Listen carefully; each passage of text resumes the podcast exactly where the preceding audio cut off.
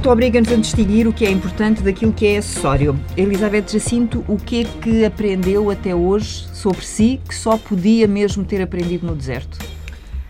Eu não vou dizer que aquilo que eu aprendi no deserto só podia ter aprendido lá e não podia ter aprendido noutra circunstância ou noutro sítio qualquer eh, do mundo.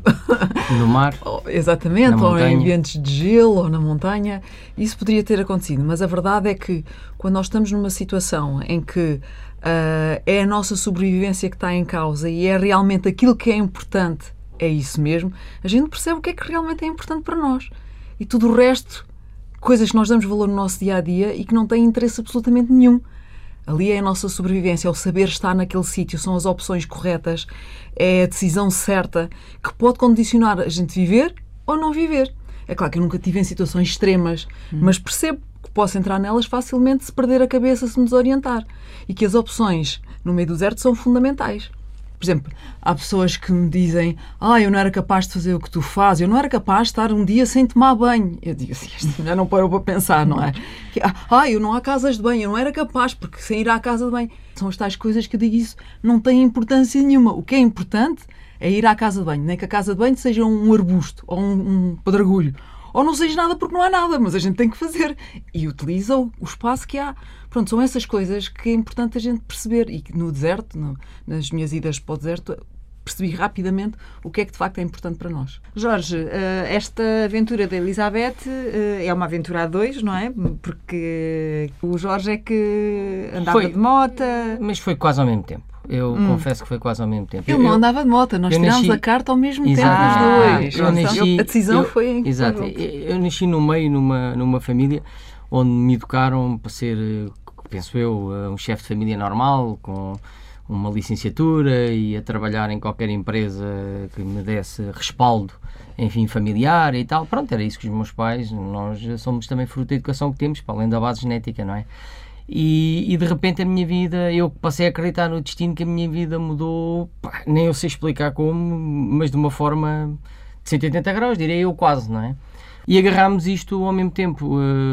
Eh, de facto, primeiro começámos a aprender a andar de moto e achámos engraçado aquele contacto com a natureza. Para nós era chegar a sítios que era mais difícil de chegar, eh, que era preciso chegar a fazer dias a pé para lá chegar, a conhecer outras coisas, ou quando digo outras coisas, digo outros ambientes. Até que chegou uma altura que nos proporcionou contacto com o deserto, que era algo que pá, a mim me metia algum receio. Confesso que não foi nada Elizabeth e eu fui com alguma excitação por ser uma corrida e tal. No início, para mim, foi um bocadinho mais complicado, não é? Depois começamos a apaixonar pelo que é difícil tal como o mergulho, nós também mergulhamos, começamos a, a, a apaixonar pelo que é difícil, porque é duro. Pelos é, desafios. Pelos hum. desafios que puxam por nós e o que ela diz e que, e que nos põe critérios na vida. O que é que é importante? Respirar, beber água, comer, é, é, o que é importante. A nossa história é uma história muito em conjunto, porque nós, as primeiras, os passeios, as passeatas, fizemos-la toda em conjunto. Depois, quando começou a história das corridas, as primeiras duas corridas nós fizemos em conjunto. Quando foi para a terceira é que a gente percebeu que não, percebeu que não tinha meios de pagar a corrida, uh, já nem tínhamos dinheiro nem para ir para o supermercado. E aí o Jorge fez aquela opção que ditou tudo isto que se tem uhum. passado ao longo destes anos, que é tudo bem, eu acompanho, estou sempre contigo neste hobby, mas não a fazer corridas contigo, mas a apoiar em tudo o que for necessário. Daí ele ter aprendido mecânica, fazer uma assistência à moto. Mas então a partir daí passei eu a fazer as corridas sozinha. Mas ele teve Porque sempre. o Jorge achava que sendo mulher era mais fácil encontrar patrocínios. Exatamente. Não exatamente. era só. Eu, eu achei francamente que ela, que ela tinha, tinha, mais jeito mais que eu. Jeito, é uh, eu, eu isto não, não sei se devia dizer, mas também dizer a verdade enquadrada acho que não tem grande problema. Eu hoje não sou assim, mas na altura, estamos a falar há 30 anos atrás, 27, não sei bem, eh, eu as três corridas que fiz, duas acabei exaltadíssimo aos empurrões a outro adversário, enfim, concorrente também, que, porque nos tocávamos nas motas, a não sei o quê. eu era um despico, tinha os nervos à flor da pele. Exatamente, eu achava que era excessivamente competitivo e que isso não era saudável para mim. Não, não, não gostava, depois uh, meditava no tema e não gostava das figuras que tinha feito, não é? E digo, não, eu excito demasiado com isto, não tenho cabeça, as corridas não é só para quem tem jeito e resolve acelerar, há aqui um conjunto de coisas que tem que ter, tem que, a pessoa tem que usufruir. Né? Eu saio daqui exaltadíssimo, com vontade de espancar alguém, isso não é bom, não é? Que isso não faz sentido nenhum, não é? Então achei que não tinha feitiço. Depois achei que ela tinha jeito. E lembro na última corrida ela até passar de repente por mim E eu disse assim, pô, de facto ela tem mais gente visto que eu. E depois, por ser mulher, de facto era mais fácil de patrocínios do que para mim, isso também contou, não é? Uhum. Mas não foi a única opção. Mas conclusão, depois o Jorge aprendeu a fazer mecânica, acabámos por partilhar o hobby sempre em conjunto e hoje em dia uh, é ele que está no caminhão de assistência, é ele que faz a gestão da equipa uh, e está sempre comigo nas corridas todas, portanto estamos sempre juntos. Sim. Mas quando as pessoas me perguntam, ah, mas como é que o Jorge consegue ficar na sombra? Eu digo, ele não fica na sombra, ele tem um traço de caráter que lhe permite superar isto tudo. É que tem um ego enorme e tem consciência do valor que tem e da importância que tem na equipa e, portanto, não se sente de forma nenhuma na sombra nem minimizado. Secundário, não é? Exatamente. Uhum. Portanto, eu digo a toda a gente, não conseguiria fazer o que fiz se o fizesse sozinha de maneira nenhuma. Portanto, isto é um desporto de equipas e, para além disso, há sempre aquele aspecto familiar que nós aqui conjugamos os dois, pelo facto de estarmos juntos, não é? Uh, e porque nós temos sempre aquela, aquela maneira de estar que se um diz mata, o outro diz fola-se, não é? estamos sempre de acordo, não é sempre, mas às vezes no rumo, quando estamos de acordo, estamos de acordo e vamos por aí São fora. São gêmeas. Um somos pouco. muito diferentes. Somos hum, muito diferentes na maneira somos. de ver, de estar, de, de, encarar as coisas, mas complementamos muito. Quando tomamos uma decisão e dizemos vamos fazer isto, trabalhamos os dois para aquele objetivo, para aquele fim, e então aí vamos muito bem encarreirados. Não somos pessoas nos organizadas e tu fazes isto, eu faço isso. Cada um pega numa matéria de uma forma espontânea e ele pega naquilo que eu não gostava de pegar e eu pego naquilo que ele não gostava de pegar. E portanto complementamos muito bem e fazemos uma boa equipe. Por isso nós temos sobrevivido, entre aspas, nesta, nesta área durante estes anos todos com alguma facilidade. E sabem exatamente o que é que cada um não gosta de fazer para o outro agarrar? É muito espontâneo, eu acho que não é. Nunca por exemplo, criamos divisões assim. Não, o Jorge é muito social, por exemplo, uh, se a gente faz uma corrida ou se acontece qualquer coisa boa, ele é o primeiro a pegar no telefone, a dizer às pessoas, aos patrocinadores, aos amigos. Eu não, pelo contrário, sou mais retraída, calma, não diga a ninguém. Ele diz que eu não valorizo as coisas, mas ele consegue valorizar. Portanto, há sempre um um complemento entre os dois de uma forma muito natural. E, é e ela tem muito mais capacidade de trabalho que eu. Raramente há conflitos. Eu trabalho bem 10, 12 horas por dia, depois vou abaixo. Hum. Não tenho pilhas, não começa a saturar-me. Ela não, ela consegue estar 16, 14, 17 horas preciso, a trabalhar. É assim um bocadinho ao limite. Agora um bocadinho menos, confesso. Mas já vi muitas vezes a trabalhar 14, 15 horas seguidas, sempre animado, dia sobre dia. Epá, eu vou-me abaixo. Não, não tenho essa capacidade que ela tem. Acho que sou mais criativo por um lado, ela é mais consistente de facto somos muito diferentes mas eh, como não mas competimos um com o outro é positivo é o vosso é o combustível é, é acaba por ser um bocadinho é. é. acaba por ser é. porque há 30 anos vivemos juntos e ah. E não é fácil quando se vive e se trabalha. 24 horas são 24 horas, não é? Nós estamos sempre juntos e uh, o nosso dia a dia uh, muitas vezes começa a dizer então o que é que vamos fazer hoje para a gente se organizar um com o outro, um vai para um lado, um vai para o outro, mas temos que ter uh, as coisas todas estipuladas em conjunto. E não é fácil, não é? manter uma relação sólida com, com harmonia e, e, com qualidade isso tudo. Uh, eu costumo dizer que as relações a gente tem que lutar por elas, elas não acontecem por acaso, uh, não basta uh, adorar uma pessoa, estar apaixonada por ela, as relações têm que ser cultivadas e têm que ser cuidadas. E acho que nós, como somos muito diferentes um do outro e espigamos também facilmente um com o outro, tivemos consciência disso desde o início, então aprendemos a lidar um com o outro, aprendemos a, a estar e a gerir a nossa relação para além da parte de trabalho uh, da parte profissional e isso acho que faz a diferença e faz com que a gente se dê bem estes anos todos e continuamos em conjunto. É, sim. Uh, a Elizabeth era professora de Geografia, sim. não é? Uh, isso é público e o Jorge era? Eu, eu que trabalho com ela na área da gestão há pff, 25 anos. Sim. Antes disso, eu fui comercial. Era, primeiro trabalhei numa empresa, eh, conhecemos na faculdade. Hum. Depois da faculdade, eu fui trabalhar para uma empresa que acabei rapidamente. Mas o namoro começa logo aí na, na faculdade? faculdade? Sim, sim, foi na faculdade. Foi na faculdade. Aliás, um namoro curto, fomos sim. viver juntos rápido. Sim, foi. Aqueles namoros que a pessoa já está no quarto ano, pronto, já está com vontade de, sei lá, de criar um ninho, de, no, no, de, independência de independência e de partilhar essa independência. Exatamente. E, mas eu rapidamente pais, é? fui trabalhar para o Oliveira das Mães. Estive lá uns anos, depois vim para Lisboa e, e, depois mais tarde, hum, como a família, a minha família sempre se dedicou muito à área da porcelana e tal, acabei por eh, ir parar com o meu pai a, a comprar porcelana na China, imagino. Uh, depois também me aborreci porque achei que a relação acabava por sofrer demasiado, não é? Eram longos períodos que estava fora e imagino, naquela altura ainda por cima as ligações já não eram mais, mas não são as que são hoje, tudo é muito mais fácil, não é? Lembro-me de demorar às vezes 21 horas para chegar a Hong Kong, na altura não havia voo direto. E, epá, era pesado, não é? E depois aí sim, fui dar aulas. Depois desisti disso e disse, estou farto disto. Também foi dar aulas de Geografia? Sim, para casa, uhum. mas foi só 4 anos e pouco. Epá, e depois isto da competição começou, começou a ganhar força, a ganhar força e, e, eu comecei a, exatamente a gerir o projeto e a aprender na altura mecânica. Ao princípio nem tanto, mas quando eu deixei, acabei, foi quando a Elizabeth acabou por ter o patrocínio da KTM internacional, embora uh, numa forma mais escondida ao princípio e tal. Penso por ser mulher, não é? Esta coisa de ser mulher neste meio nem sempre é muito evidente. Hum. E, mas eu acabei por ir parar à Áustria a aprender mecânica e, e pronto. Há dois tipos de mecânicos. Há uns que desenvolvem os equipamentos, não é? Quando se está a falar de competição. Não era o meu caso, eu era de terreno, não é? A única coisa que sabia era manter a moto, não era desenvolvê-la. E, epá, e resultou bem, fizemos muitas corridas juntos, umas 32, ou, já não me lembro bem, 29 ou 30, 32, já não me lembro bem. E, e foi, foi muita coisa, não é? Aliás, houve um ano que nós quase tivemos 7 meses fora foi uma coisa horrível, quer dizer, sempre fora de casa, nunca estava em casa. Não... Mas sempre entusiasmados. Mas sempre entusiasmados, sim. E a Elizabeth ainda se lembra do, do, do momento, ou do dia, ou do clique em que percebe que vai ser piloto e a professora de Geografia já era? Esse momento não foi assim tão evidente, ou seja, eu lembro momentos importantes na vida, mas a questão foi que a certa altura eu decidi fazer o Dakar. Uh, e fiz a primeiro ano, eu achava que, que, era a super mulher, que ia conseguir fazer aquilo que poucos homens conseguiriam fazer, mas que eu era capaz de fazer. E então tentei um primeiro ano, desisti, e o segundo ano desisti, mais uma vez. E aí eu tomei consciência de que tinha que me dedicar mais ao desporto se eu quisesse de facto concluir o Dakar.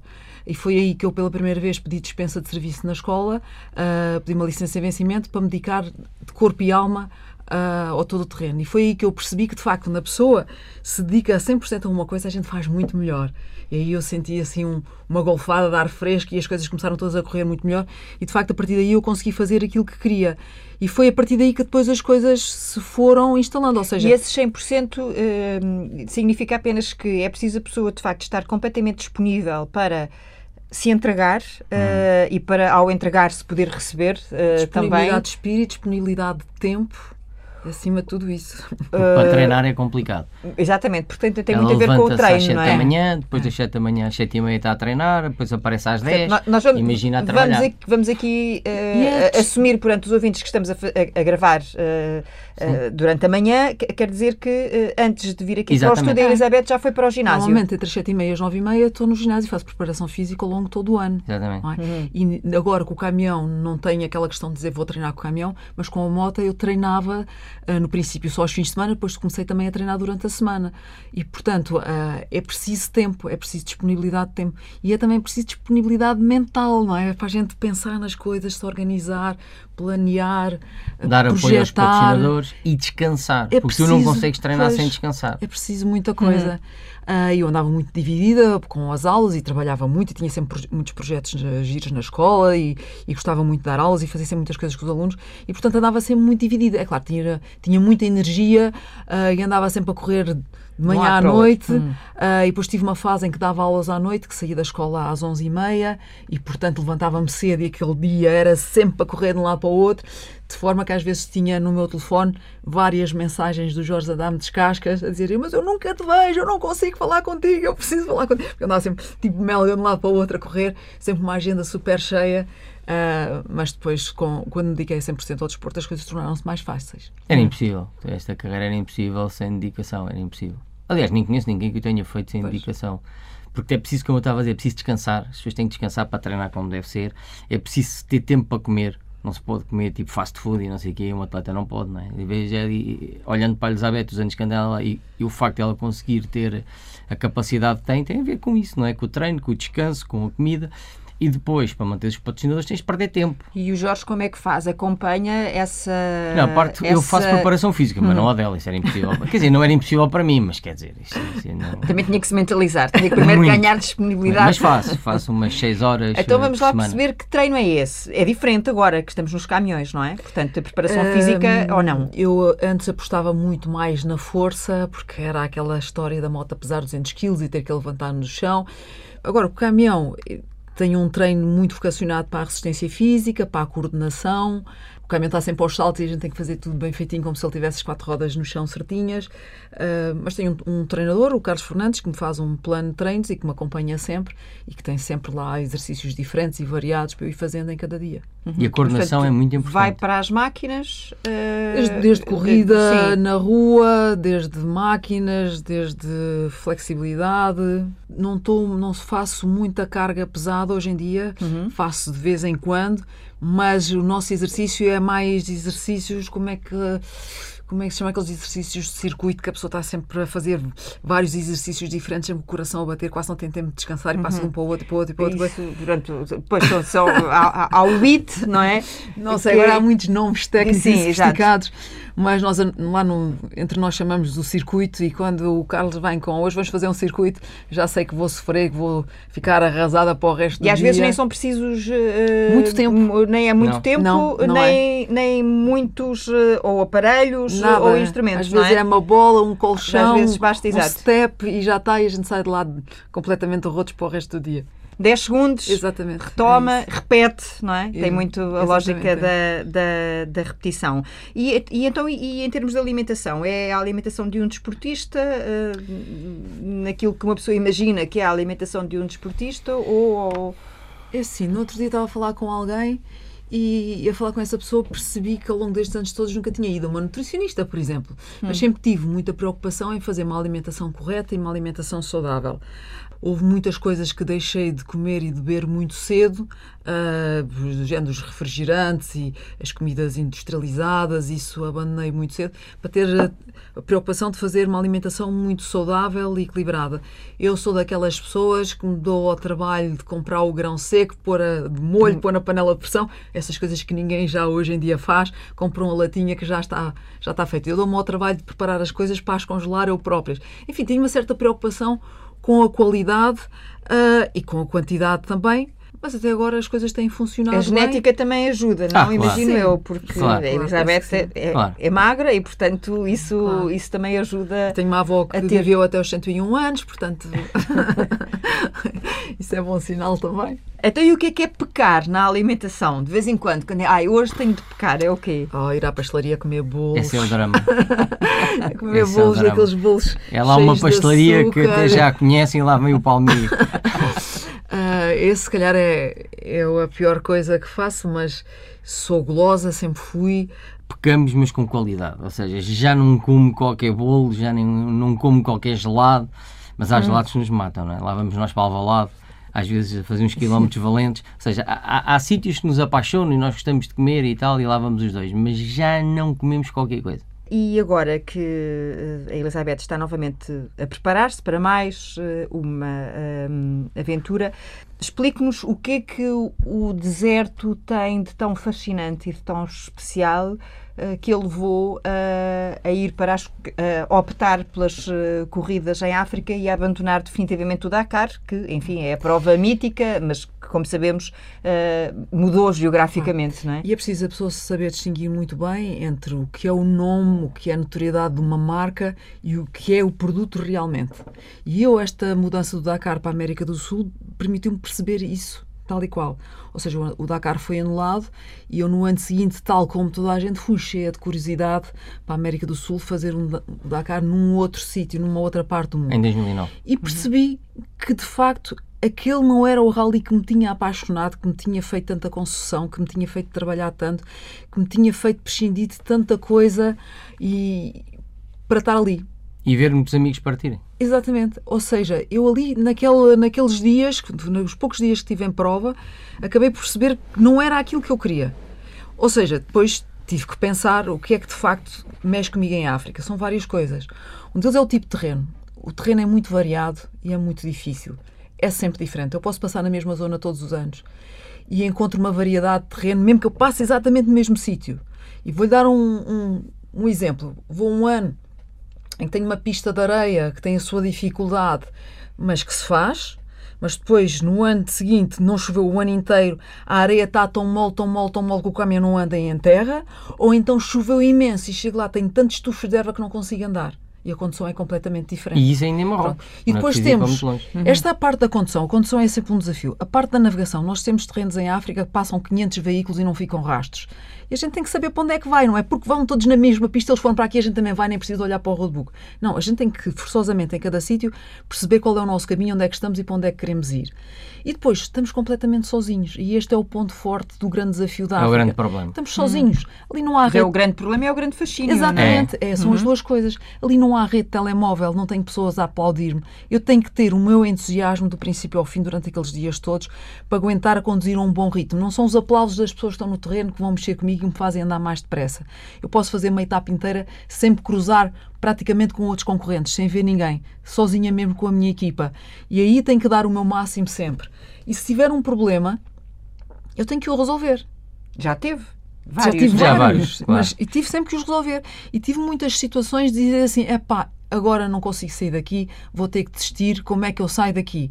E depois começar a pensar, a dar voltas à cabeça: não, eu não posso desistir. Começar a pensar nas pessoas que, apoiaram, que me apoiaram, nas pessoas que, que me deram o seu incentivo, no trabalho que tive para estar ali, e de repente começo a perceber que não, que vou passar ali quantos dias ou quantas noites à espera que me vão buscar. Não, tenho que sair daqui. E de repente estou comigo a encontrar a solução para o problema, a resolver um problema que nunca pensaria que era capaz de fazer, ou que à porta da minha casa, se calhar, com todos os meios, não o conseguiria resolver.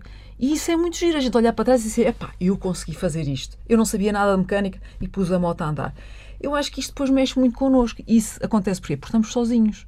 Porque é pior ficar no deserto do que trabalhar para arranjar uma solução. Ir-me embora para o acampamento onde estão todas as pessoas, onde está a comida, onde está a tenda para dormir, onde está a roupa para vestir.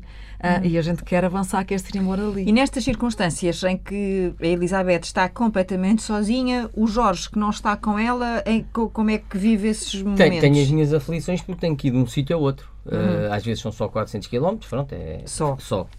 É fácil, mas às vezes são 700 ou 800. Não é? Numa ligação de 800 eu vou preocupado comigo, confesso. Só quando me ligam ou de Lisboa me ligam, porque eu, como passo sempre em, em cidades, acabo sempre ter rede ou, ou tenho sempre o telemóvel uh, satélite, o telefone satélite, desculpa, uh, ligado, não é? E podem mandar uma mensagem. Uh, epá, posso-me aperceber que há um problema com ela, mas se ninguém me disser nada, eu tento Acha que com a minha tudo bem? equipa, exatamente, tento é chegar ao sítio. Eu sou útil sempre chegar aquela ao velha sítio. máxima, as más notícias chegam depressa ou, ou quando estamos no deserto não funciona Não, assim? funciona, funciona, funciona. Funciona porque há trackings e as pessoas hoje em dia já acompanham as coisas melhor. Não, quer dizer, é, nós temos a problema é quando eu aflição... chego ao acampamento e eu não chego e as Sim. horas passam e eu não chego. E isso aí que começa começa a ser aflitivo. problemático. Mas seja como for, eu tenho que chegar aos sítios primeiro, não é? Pronto. E, e muitas vezes ela chega primeiro que nós. Nós somos três no caminhão e ela também está com mais duas pessoas. Eles são três, nós somos três. Ah, curiosamente ou não, ah, somos amigos. Para além de ser uma equipa, somos amigos. Ah, e eu sinto-me tranquilo porque ela vai com dois amigos, no fundo, está a correr, enfim, com, Era pior quando ela ia de moto. muito pior. Não, é, nem dá para explicar, não é? É- Essa, essa é a razão porque eu percebo que o Motar hoje em dia prefira mil vezes estar na América Latina. Tem que ser um homem muito especial para estar sozinho a fazer em África, passar aquela Mauritânia toda. É pá, está a brincar, não é? É gente muito especial. Nos quatro primeiros Dakars que fizemos em África, eh, eu vi desaparecer pessoas que conhecia ou ficarem paraplégicos 11. Imagino, não é? Pessoas que eu conhecia. E não eram aqueles acidentes de tráfico que podem acontecer, porque era muita gente, não é? Não, não, eh, eram pilotos e, e questões de condução, de, de excesso de excesso de cansaço, aquilo era horrível. não é? Tenho que reconhecer que nós passámos todos os limites, houve ali uma altura. eh, No, no Dakar 2001, eu e a Elizabeth despedimos, despedimos um do outro. Foi quando eu disse: "Epá, temos que acabar com isto. Quer dizer, isto não faz sentido nenhum. Então agora. Despediram-se mesmo a pensar que É, podiam não voltar a- Exatamente, a, a porque nós víamos as pessoas a desaparecer. Nós vimos os amigos a ficar doentes, paraplégicos, sem não sei o quê, sem aquilo, a morrerem, porque as motos eram muito pesadas, e depois mudaram até. As próprias organizações perceberam que aquilo já estava tudo no limite, desapareceram as motos de 600 centímetros Uhum. cúbicos e passaram para as 4,5, que têm menos 50 ou 60 quilos, não tem nada a ver. É nessa moto ainda que a Sim, com Elizabeth 200 faz quilos, a sua última prova em que termina já Sim. com Sim, Sim, foi tudo partido. fraturas, costelas Sim, partidas sim, eh, luxações, sim. Era uma moto e enormíssima. com Eu- o pulso partido, julgo que é isso, não é? Que é- Eh, que- Não, era o pé. não é o pulso? Era o pé. Não, eu, eu tive visto uma fratura nos três ossos do metatarso, ah, fraturei duas costelas e tinha uma lesão no ombro, No que- ombro. Que, eu pegava no pulso, pegava na mão, com a outra mão para pôr no volante da moto para conseguir conduzir e chegar. E fiz uma, uma lesão na virilha, que quando montava, quando me preparava para montar a moto, levantava a perna tão devagarinho, devagarinho, que de repente via toda a gente olhar para mim à espera que eu caísse antes de montar, porque eu demorava um tempo infinito para me sentar em E a cima da moto moto. pesava 200 quilos. E a moto pesava 200 kg, era extremamente pesada. E eu lembro-me de dizer ao Jorge: Não, eu quero uma, uma 400, quero uma moto pequenina. Ele dizia: Mas como é que tu metes tantos litros de gasolina numa moto pequena? Depois não consegues andar, não pode ser, e é muito difícil, e não há motas no mercado. E era aquilo tudo que eu sonhava, mota pequenina, maneirinha, levezinha. Que é o que há agora, não é? E Sim. agora até os rapazes andam com essas motas e na altura eu não tive essa oportunidade. E a velocidade Teria feito muito melhor, sem dúvida. Tinha, porque a moto era muito pesada de conduzir. Nós tínhamos, eh, que é outra coisa que também mudou, tínhamos um intervalo de 15 minutos uh, após 300 km de percurso e esses 300 km podiam ser muitas horas para abastecer e comer, ou seja, ou seja tínhamos uma neutralização. A partir dali testava-se a moto, comíamos e avançávamos. E eu lembro-me que nesse intervalo de tempo a pessoa descontraía-se, recuperava um bocadinho de forças porque comia, e quando eu pegava na moto eu sentia-me desesperada, porque a moto sentia tão pesada, tão difícil de conduzir, só que a ficava mais pesada ainda. Muito mais pesada, uhum. porque eu chegava com o depósito vazio, depois ela tinha que 30 40, litros de, 40 42. litros de, a última de gasolina, pá, que são muitos quilos e nota-se muito diferença, porque a gente toda a condução é feita com o corpo, não é?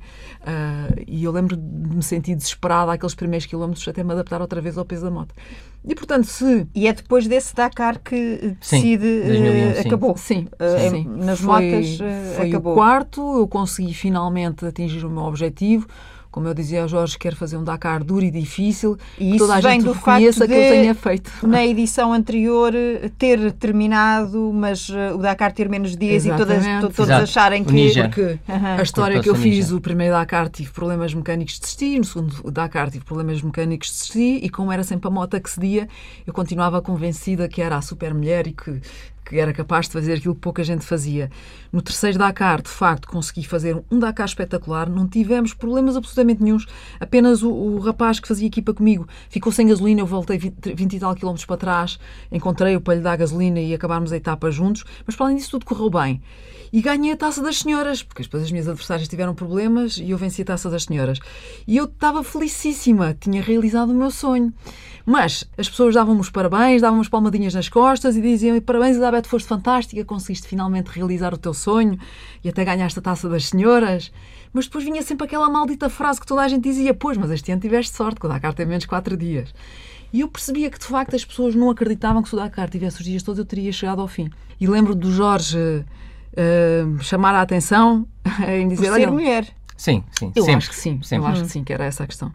Uh, e eu lembro do Jorge dizer: Olha, uh, o que é que tu achas? A gente se calhar está na altura de deixarmos a competição, enfim, já fizeste aquilo que querias, já ganhaste a taça das senhoras, provavelmente nunca mais vais conseguir ganhar porque elas têm todas muito mais condições que tu, há tanta coisa gira para se fazer na vida, vamos acabar com isto. Pronto, também não ganhamos nada com isto, vamos acabar. E eu lembro de, de fazer birrinhas, choramingar, aquelas coisas todas: Não, eu quero ir porque eu quero provar a toda a gente que sou capaz de fazer um Dakar duro e difícil. Pronto, lá o convenci, ele disse, então está bem, vamos fazer mais uma vez. E de facto, esse Dakar foi um Dakar extremamente duro em termos de percurso. Foi muito difícil.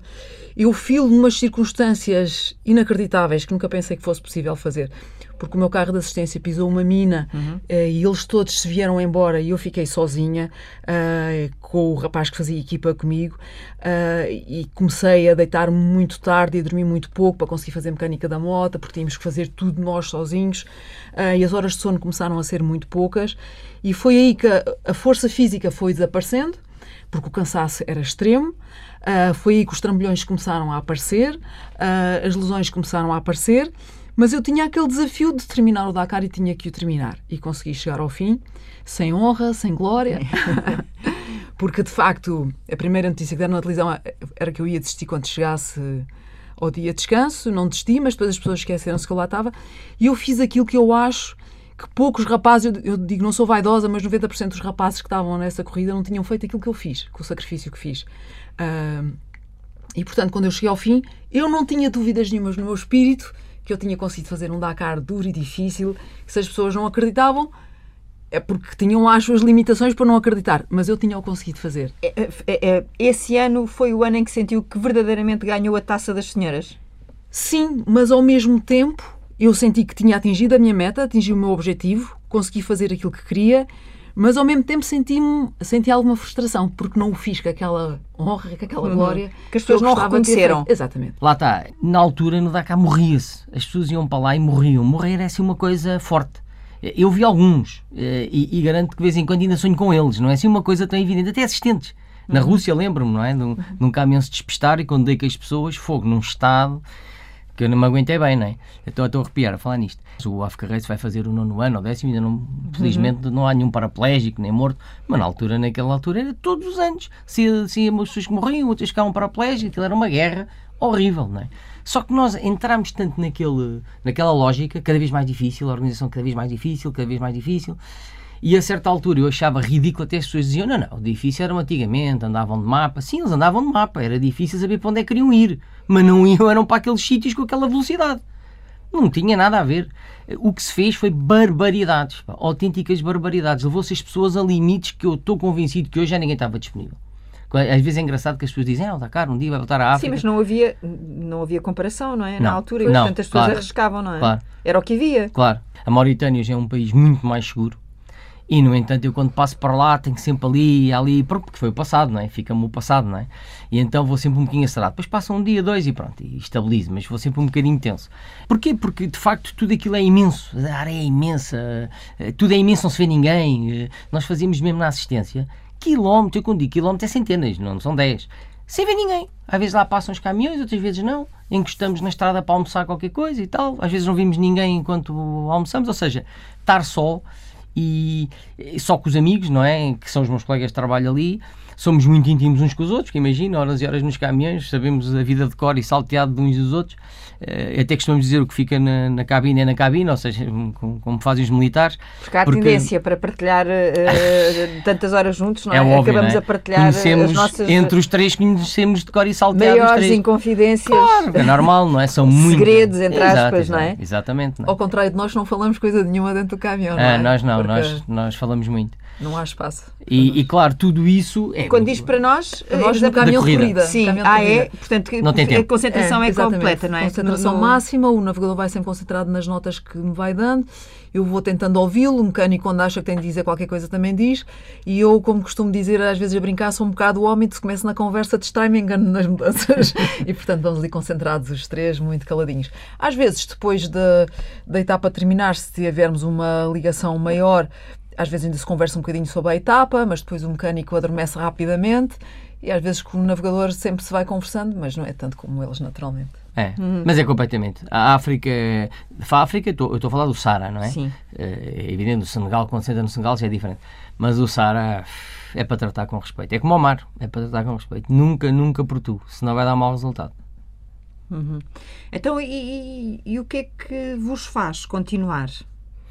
Da minha parte, Uh, eu, como há bocadinho estava a explicar, o caminhão veio ocupar um bocadinho o espaço que, que a moto deixou, ou seja, eu não atingi os meus objetivos uh, com a moto, ou seja, eu gostava de, de, conduzir bem, de ter bons resultados, que as pessoas olhassem para, para a minha classificação com alguma admiração e eu não consegui, naturalmente, porque comecei a andar de moto muito tarde, porque a moto era demasiado pesada, porque a minha capacidade muscular não é comparável à dos homens e eu tinha que fazer tudo igual a eles. E, portanto, embora tivesse feito resultados muito bons, as pessoas nunca os conseguiram interpretar como bons uhum. resultados. E, portanto, eu quando começo a conduzir de caminhão, faço a minha primeira experiência em 2003 e percebi que de caminhão eu podia ser muito mais competitiva do que aquilo que fui com a moto. Hum. Conduz de outra forma, a massa são 10 toneladas, não são 10, são 9,5 toneladas. Tem muitos requisitos. Tem nada a ver. Como é que se muda, por exemplo, o pneu de um caminhão? É Mudamos os três é. em conjunto a trabalhar muito coordenados e o nosso recorde foram 12 minutos. Foi o máximo que nós conseguimos. Quanto é que pesa é um pneu de um caminhão? 84 kg. Sim. É bastante pesado. Não, não é normal, não é normal. Digo, já mudar como eles mudam os três, é principalmente o Marco, que é a pessoa que intervém mais, o mecânico, o Marco Chum. Uhum. Uh, a experiência que ele tem é enorme, não é? tal como o Helder, são pessoas muito. Mas o Marco, ainda, enquanto aos pneus, ainda tem mais. E, e claro, eles coordenam-se e é tão rápido aquilo que está a acontecer, Parece mas não é fácil. normal. Parece fácil, mas não é nada fácil. E, então tem-se tem dentro um bedlock, que é um, um aparato, um aparelho que existe, um nem uma espécie de um anel que se uma põe espécie de um anel que se põe para não deixar uh, o, pneu, sair fora. quando uhum. se está a andar na areia, pressão. ainda é mais difícil. Mesmo assim, eles demoram um pouco de tempo a mudar. Uhum. Mas para responder à sua pergunta, uh, a minha questão quando comecei a andar com o caminhão eh, foi perceber que conseguia ser competitiva, conseguia lutar por bons resultados e eu lancei-me a mim próprio o desafio de o conseguir. Uh, porque ingenuamente achei que conseguia lá chegar. E atirei-me de corpo e alma ao trabalho. Um, o primeiro Dakar de fiz foi um Dakar extremamente difícil, porque era tudo uma grande novidade, porque eu não tinha experiência nenhuma, porque tirei a carta de pesados em outubro e em janeiro estava a fazer o rally é sem ter qualquer é experiência. Não, e vou dizer que até acho perigoso. Mas, mas ali com eu, todas as situações... fazer a rolagem do caminhão, e, não é? Não, e dela, não é? mas, mas há aqui uma coisa que ela não está a dizer e que fez a diferença de tudo que é, ao lado dela tinha um, ainda hoje é, embora, é, enfim, com o tempo foi perdendo, eh, enfim, não tem as mesmas capacidades agora que o Zé tem, não é? Mas o, o Charlie Gottlieb, na altura, era dos melhores navegadores do mundo. Hum. Nem sei bem, foi uma história muito estranha, como é que foi parar com ela? Ao lado é? dela. Mas na prática eu percebi que as coisas que eu não sabia, eles também não sabiam e vivemos muitas situações difíceis. Mas percebi que aquele handicap físico me, me limitava tanto com a moto que eu não o tinha no caminhão. E com isso era uma questão de técnica, era uma questão de aprender, de praticar. E eu percebi que tinha muita coisa que já tinha aprendido com a moto, que era o saber estar no deserto, saber estar em situações difíceis, em gerir momentos de stress. Isso eu já tinha. E a escola, e a moto foi uma escola enorme, de tal forma que eu, quando fiz o Dakar a última vez, fiquei com aquela convicção que fazia na vida tudo o que eu quisesse, porque nada na vida ia ser mais difícil do que aquilo uhum. que eu uhum. tinha feito com a moto. E essa convicção fez com que eu me atirasse assim para o caminhão com toda, como se costuma dizer, de cabeça, não é? Com toda a convicção. É claro que, pelo facto de ser mulher, tem que lutar muito mais pela credibilidade de qualquer outra pessoa. Uh, se eu fosse homem, com os resultados que já fiz, as pessoas já me aceitavam como um bom piloto. E eu ainda tenho que enfrentar aquelas situações de quem diz: Ah, não, ela ficou em terceiro, só havia três caminhões, ou ficou em décimo. Então não vi lá mais ninguém, só haviam dez. Pronto, esse tipo de conversa ainda continuo a enfrentá-lo. E por isso o meu Sendo desafio. verdade ou não. Sendo verdade ou não. Por isso o meu desafio era ser reconhecida por todos como um bom piloto. Era isso, era ir para as provas, e agora já faço isso. No início, quando comecei a andar de caminhão, eu começava a procurar dos meus resultados pela base da lista de classificações. Agora já começo pelo topo e, e a minha meta é sempre chegar ao pódio no final de todas as etapas, de todas as corridas que eu fizer, uh, mesmo que saiba que às vezes eu não sou uma das candidatas ao pódio naturalmente, pelas condições da minha equipa e pelos materiais que nós temos e tudo isso. Mas é essa a minha meta, ou seja, ao longo destes anos todos aprendi muito, tenho muita experiência e agora para o ano posso fazer melhor, vamos a isto. E o objetivo é, é, é, chegar ao primeiro lugar. Eu gostava muito de ganhar o Africa Race, que é a corrida mais difícil, onde temos caminhões muito competitivos, uh, equipas muito boas e, claro, ganhar é ganhar, não é? E ganhar toda a gente reconhece, ninguém tem dúvidas. Em África, eh, geralmente ganha-se pela gestão dos problemas. Aliás, costuma-se dizer que em África os bons navegadores não é os que não se perdem, perdem-se todos, são os que se acham mais rapidamente. Os que percebem que estão perdidos mais rapidamente são os bons navegadores. E, e todos sem problemas. A Andrea teve problemas no motor, mas a Elizabeth ia-se matando, muito perto teve disso uh, dois dias antes do final Sim. do rally. Aliás, chegou lá com a moto num estado que foram preciso três pessoas à volta da moto para conseguir recuperar, que aquilo estava todo partido. Ela entrou em cambalhotas no, lá no sítio. Ou seja, fiquei a dormir ao lado da moto, uma sonequinha. é, aquilo foi muito mal. E, e, portanto todos tiveram problemas. Agora, a gestão dos problemas é, é, é que faz, faz com a que diferença. faz a diferença. O caso dela, de facto, a Camaz leva, por exemplo, que é a maior equipa do mundo, isso não volta a dar, quando vai para o Africa Race, eles vão às duas corridas, ao Dakar e para o Africa Race. Vai para o Africa Race, levam dois caminhões e levam 32 pessoas. Tem preparação militar, como quase todos os russos, altamente organizados. Nós damos muito bem com eles, curiosamente. E nós somos seis para um caminhão, somos seis. Agora, eu acho que somos seis muito bem preparados. Conhecemos todos nós muito bem a África, conhecemos a nós muito bem. Temos todos mau feitio, o que é bom, porque quer dizer, estimulamos, não é? Geralmente as pessoas muito complacentes e tal, às vezes lavam-se um bocado abaixo. É? Resignam-se. É? Exatamente. E, e, nós não, temos todos muito mau feitio. E quando acho quando as coisas se complicam mais, cada um de nós mostra o lado melhor. Como a Elizabeth diz, o ano passado houve, um, infelizmente, um, uma pessoa que teve um problema grave que, que podia lá ter ficado, não é? Porque uma peritonite que tem que ser eh, uhum. rapidamente evacuado, e foi. Mas eu, eu, estava no meio da Mauritânia e longe de tudo, o acampamento, pá, não tinha o pé de nada, não é? Então tivemos que gerir, aí é a experiência que conta. Uh, e de facto o senhor, uh, 18 horas depois, ou 15 horas, estava a ser operado em, nas Canárias. Nas Canárias. Uh, e pronto, e resolveu o problema dele. mas nós ficámos com um problema de 5. E o nosso outro mecânico adoeceu. Qual é o problema que eles têm? Ela é mulher e, como ser mulher, é mais difícil de ser reconhecida. Eu já tive um colega vosso, hum. Eh, não, não é europeu, por acaso até é, mas não interessa, não é, não é latino, que me, me perguntar: é pá, a Elizabeth já ganhou várias corridas, não ganhou o Africa Race, mas já ganhou a equipa, já ganhou várias corridas. E tínhamos acabado de ganhar Marrocos e estavam lá só 17 caminhões, não era grande coisa. E terminaram 11, que é evidente que eram muitos e eram bons, não é? E, e ele veio ter comigo e disse: tu não achas desprestigiante para os caminhões de deserto, que é uma coisa tough, uma coisa dura, não é? Uma mulher ganhar, isto não valoriza muito isto, dizia o gajo. Pá, eu fiquei um bocadinho a olhar para ele. Pá, e vim-me embora, eu não sabia o que lhe ia dizer, para dizer a verdade. Portanto, a ideia dele era que se uma mulher ganhou isto, é qualquer não é pessoa difícil. ganha isto. É, qualquer idiota ganha. Desvaloriza. Uhum. Pronto, ele achava... Eu sei que essa é a maneira de pensar da maior parte das pessoas. Mas ele não era latino, que ainda põe a coisa eu, mais grave, não é? Se eu ganhar ou se fizer um bom resultado é porque de facto a corrida não foi difícil, não tinha bons adversários, qualquer coisa ali não correu bem, mas se fosse homem, sim. Quer dizer, a corrida era reconhecida. Olha, e, e dou-lhe um exemplo muito giro, um italiano, uh, Biasion, é conhecido, campeão do mundo realiza, a primeira vez que estivemos juntos.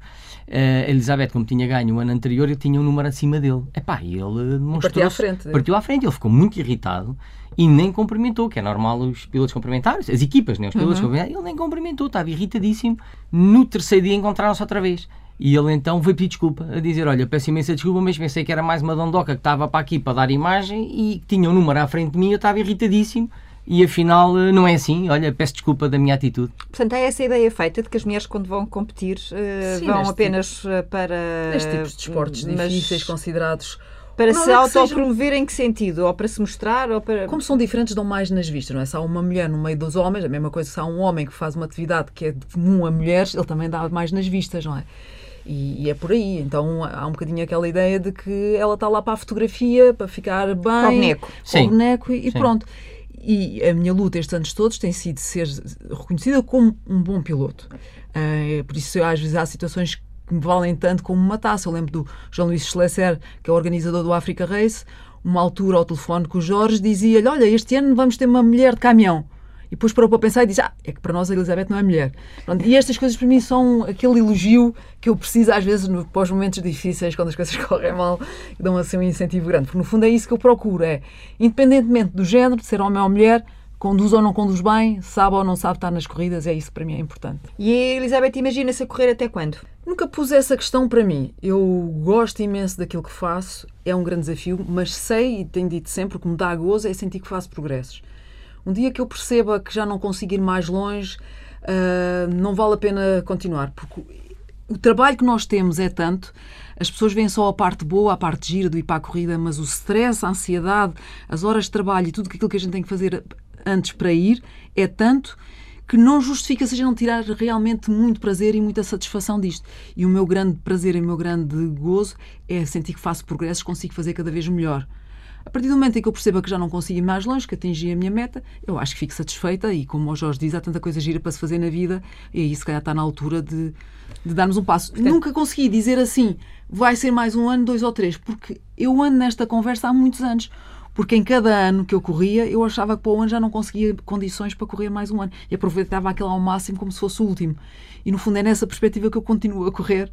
Sempre, tenho sempre a oportunidade de fazer mais um ano. E, e, e o Jorge tem a mesma uh, perspectiva? Vê, não, não vê um fim eu, eu, eu, eu, confesso que estou tão embranhado nisto que ando um pouco ao ritmo dela nisto. Hum. Ando um pouco ao ritmo dela nisto. Se ela disser, olha, eu, dependo muito também dos meus colegas de trabalho, ou seja, depende de toda a gente que.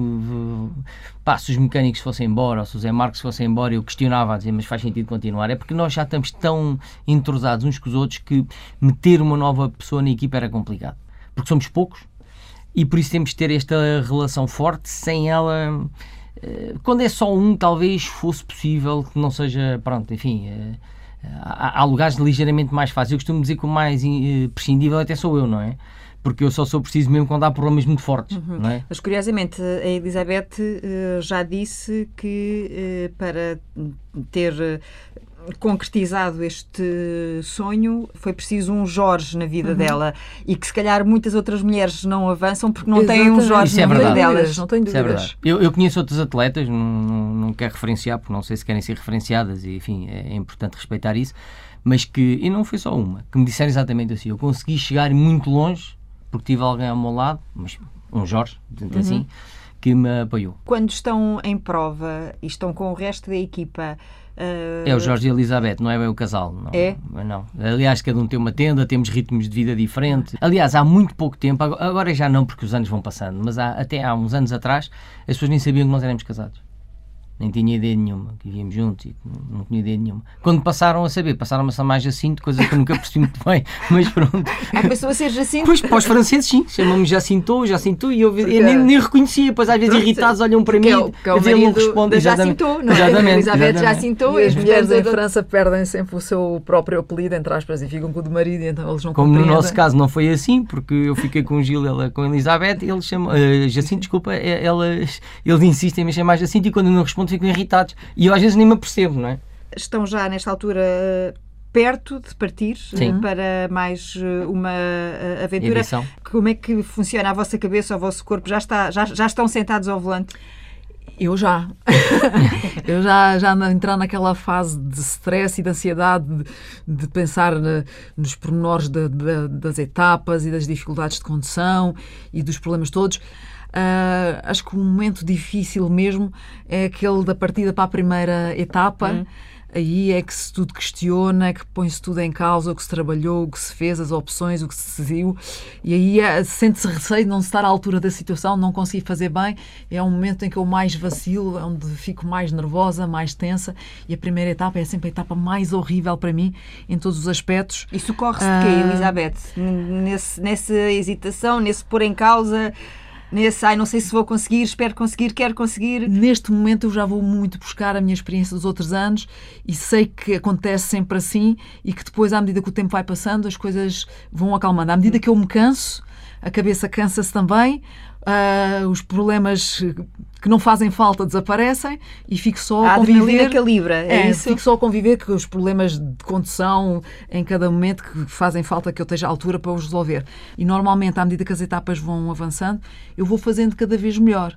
Uh, e às vezes perto do final da, das corridas é quando eu estou mais a fazer o meu melhor desempenho, é uh, muito hum. melhor do que no princípio.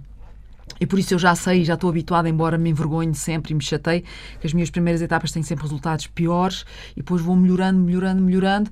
Os outros vão se cansando, vão fazendo pior, eu vou fazendo melhor e, e consigo ganhar muito ao longo dos rallies. Portanto, o, o, o, cansaço, eh, no caso da Elizabeth, é uma mais-valia. É, porque acaba por me descontrair e tirar a ansiedade fora. Na maior parte das vezes. A pessoa acaba por conduzir o, o, recurso que tem, não é? A sua pouca energia para aquilo que faz falta, que é a condução. Uhum. E para não andar a carregar outros pesos que não fazem falta. Connosco, não. connosco é muito diferente na assistência. Eu, eu vou com o Pedro Azevedo e com o Helder Anjo na, no caminhão.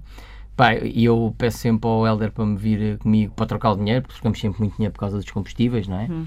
E pronto, é a minha primeira preocupação mal entrei em Marrocos, depois a seguir é os papéis, não é? Aquela burocracia toda e tal. Depois temos que sair, temos logo que afinar, temos que ir logo comprar combustível, eh, depois temos o tempo contado, há muito frio, não é? O frio começa a chegar, temos que passar a montanha, aquilo é realmente frio, não é? Quando digo frio é 3 graus, 2 graus, 5 graus, à noite é negativo, os rapazes têm que trabalhar sobre menos 2, menos 3, é um bocado pesado.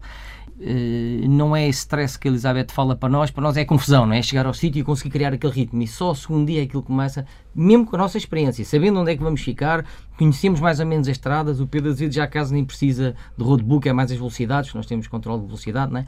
Para aquilo bater tudo certo. Mas seja como for, precisamos de, de ali um tempo para nos adaptarmos. Mas a partir do segundo dia já sabemos onde é que vamos dormir, o tempo já não é negativo à noite e as coisas, pronto, já hum. começam. Quando chega a uma certa etapa, já estão todos cansados, todos fartos é. Vêm-me chatear a mim porque estão cansados, porque têm este problema e aquele, e é. pronto. Resmungões. É, às vezes é complicado, às vezes é complicado. E dá azar desejar boa sorte? Eh, Eu acho que não. não. Acho que a sorte não. é um fator muito importante nestas coisas. Uh, eu digo sempre que trabalhar ajuda a aumentar a probabilidade da sorte e eu trabalho muito para que as coisas me corram bem, mas há muitos momentos em que eu questiono, mas onde raio é que se está eh, guardada a sorte, onde é que ela está para a gente ir buscar? Porque há alturas que as coisas parecem que não nos correm de feição, uh, por mais que a gente tente. E não sabemos porquê. Uh, e por isso eu acho que desejar sorte é, da minha parte, muito bem-vindo, porque a gente precisa muito dela para Principalmente nos amortecedores, que é sempre um drama. Muitas situações difíceis, que às vezes a gente não controla tudo e, portanto, é. às vezes eu acho que há um fator de sorte, há sempre um fatorzinho que nos ultrapassa, que a gente não sabe porque é que existe, mas que está lá. Então, pronto, sem pôr em causa os créditos da equipa e do piloto, boa sorte para mais uma aventura. Muito obrigado. obrigado.